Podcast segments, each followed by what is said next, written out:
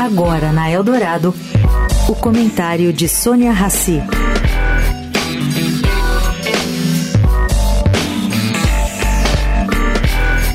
Bom, gente, vou lembrar vocês aqui do filme Back to the Future. Aparentemente é o que a Argentina quer para protagonizar agora. Bom, vazaram essa informação por lá e dizendo ainda que eles pensam em promover controle de preços, fazer abonos fiscais e reajustar salários.